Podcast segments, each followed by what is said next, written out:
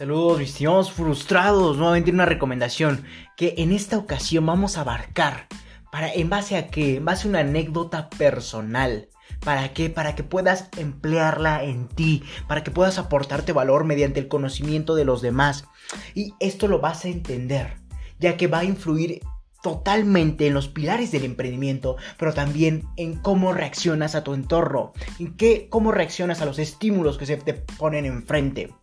Recuerda que para poder lograr y superar grandes objetivos debes entender cómo los grandes experimentados y sabios lo lograron resolver, cómo lograron resolver su problema para que tú lo apliques en ti. Eso le llamamos modelar, modelaje. Y eso es lo que debemos hacer, seguir el camino que otras personas ya hicieron. Donde en esta ocasión te comparto una recomendación basada en mi experiencia que me ayudó mucho a entender que sí se puede, que es totalmente verdadero, que esto se puede. Sin embargo, va muy de la mano nuevamente, como ya te comentaba en la introducción de este episodio, con los pilares del emprendimiento y se basa nuevamente en la paciencia que tienes tú como emprendedor valiente que se quiere aportar día a día valor con mediante esas recomendaciones y quiere obtener resultados totalmente extraordinarios y cómo empezar mejor aportándonos valor a nosotros mismos empezando por cambiarnos a nosotros mismos y poder generar un cambio en el exterior. Espero me hayas entendido, ya que esto en qué se basa esa anécdota que te voy a comentar, en qué, qué fundamentos tiene. Y ya que yo al generar mi primer centavo de dólar, me sentí totalmente emocionado, pero a la vez fue un poco triste, ya que por un lado estaba feliz, pero por otro, saber que mi esfuerzo de mi trabajo constante en mi empresa me generó esa cantidad de, de dinero y que había valido la pena, eso me generó una, una felicidad totalmente inigualable. Sin embargo, por el otro lado, esa misma cantidad de dinero me hizo sentir un poco triste, vacío, insatisfecho, ya que no podía prácticamente comprar nada con ese centavo de dólar. Y en ese momento tenía objetivos que quería comprar, que, necesitaba de los, obviamente de los rendimientos de mi empresa para poder comprar cosas.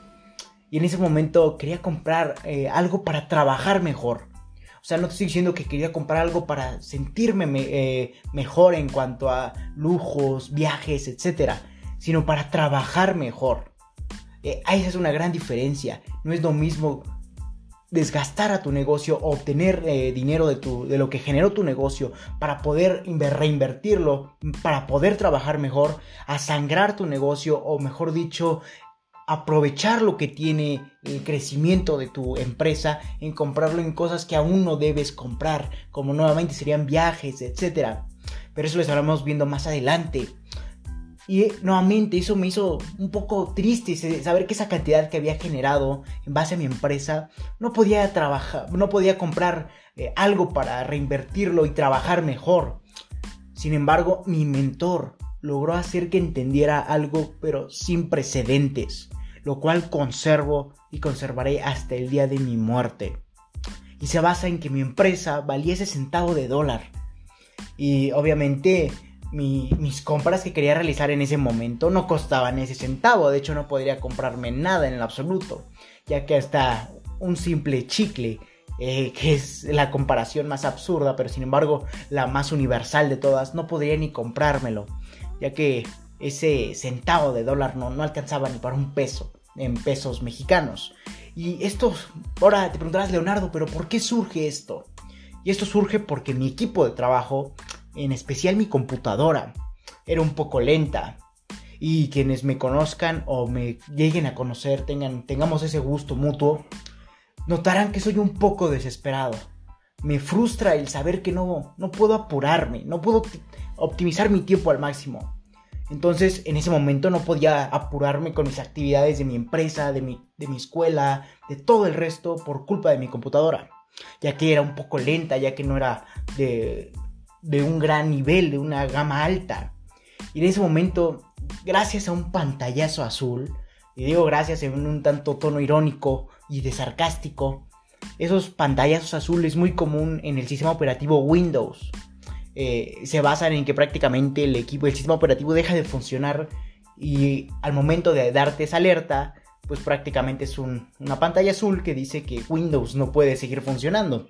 Pero sin embargo, no, es, no es promoción ni hate por parte mía hacia Microsoft o Windows, ya que era totalmente culpa mía por no poder generar más recursos para comprar una buena computadora.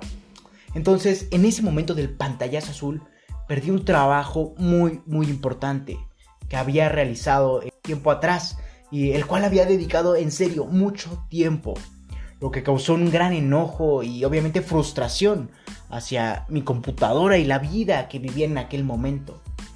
Ya que prácticamente mis padres no podrían comprarme una buena computadora en, ese momento. Y pero aún, ya que mi respaldo en la nube, en el famoso OneDrive, no podía acceder desde mi teléfono.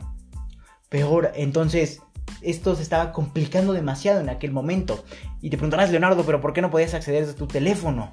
porque el archivo lo estaba editando en la computadora al momento de ese pantallazo azul. Entonces se quedó abierto eh, al momento de que ocurriera esa desgracia, ¿no? Y obviamente no podía editar dos veces el mismo documento. No, sé la verdad por qué Microsoft no te lo permita, que debería ser un gran, una gran implementación y que aumentaría sinceramente sus ventas.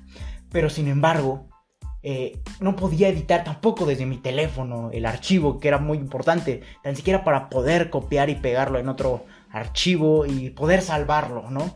Entonces eso me generó una gran, gran frustración.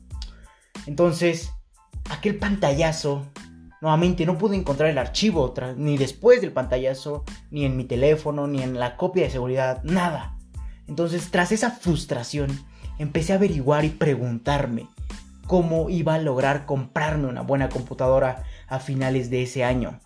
Y notes el cómo, ya que tú emprendedor y yo nos tenemos que hacer esa pregunta siempre.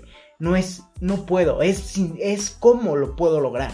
No es, jamás debes de decirte a ti mismo, ya que eso va a obviamente impactar más de 20 mil veces en tu cerebro subconsciente y va a hacer que eso se vuelva realidad. En cambio, si tú dices cómo, tu cerebro va a empezar a, realizar conexiones que permitan buscar una forma, un método, un camino para lograr eh, esos objetivos.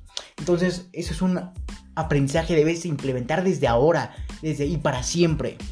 Entonces, eso ya lo abarcamos de hecho en la recomendación de cómo piensan los ricos. Entonces, en ese momento, ya regresando a la anécdota, me pregunté cómo iba a lograr comprarme una buena computadora a finales de ese año, como meta obviamente. Y en ese momento le hice una pregunta a mi mentor y acerca de, qué sistema operativo me convenía más para ser más productivo en base a mi trabajo, a mi empresa, en, mis estudios.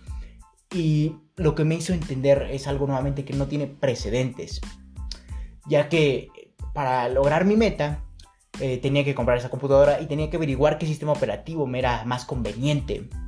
Y lo que nuevamente lo que me respondió no tiene precedentes en mí y en mi vida.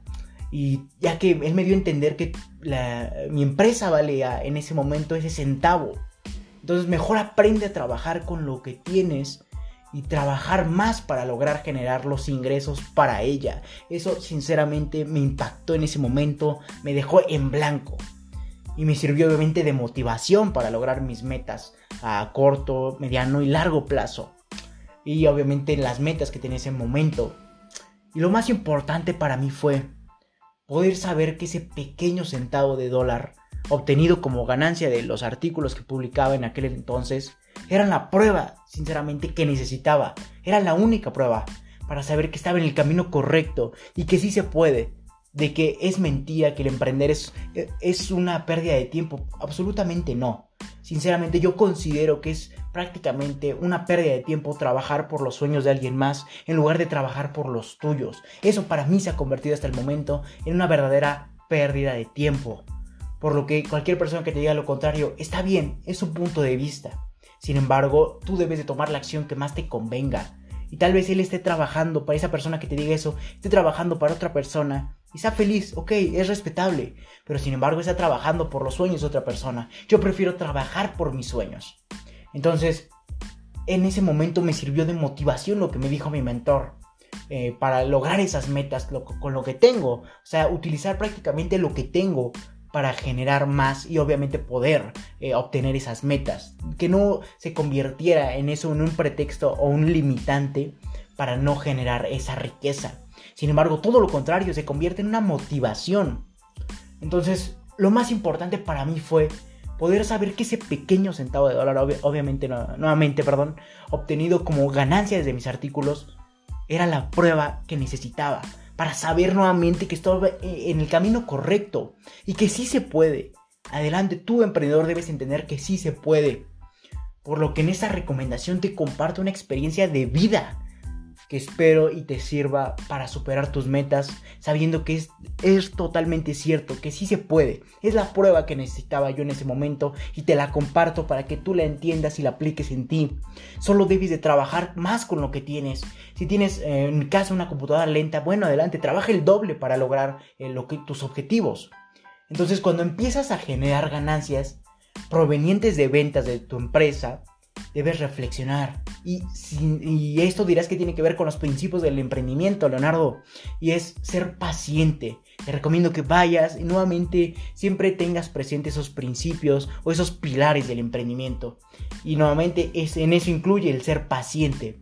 Pero sin duda debes de mejorar. Eh, no me refiero a que seas paciente y esperes. No, seas paciente para esperar mejores resultados en base a tu esfuerzo.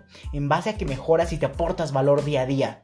Y esto da paso a un gran tema, que eso lo estaremos abarcando en recomendaciones posteriores a este episodio y a este artículo. Pero primero tenemos que entender otras estructuras que nos permitan generar más para dar paso nuevamente a comienza a generar tu estructura empresarial, pero deja de autosabotear tu empresa. Eso da paso a este nuevo tema y lo espero abarcarlo en, en recomendaciones posteriores a esta.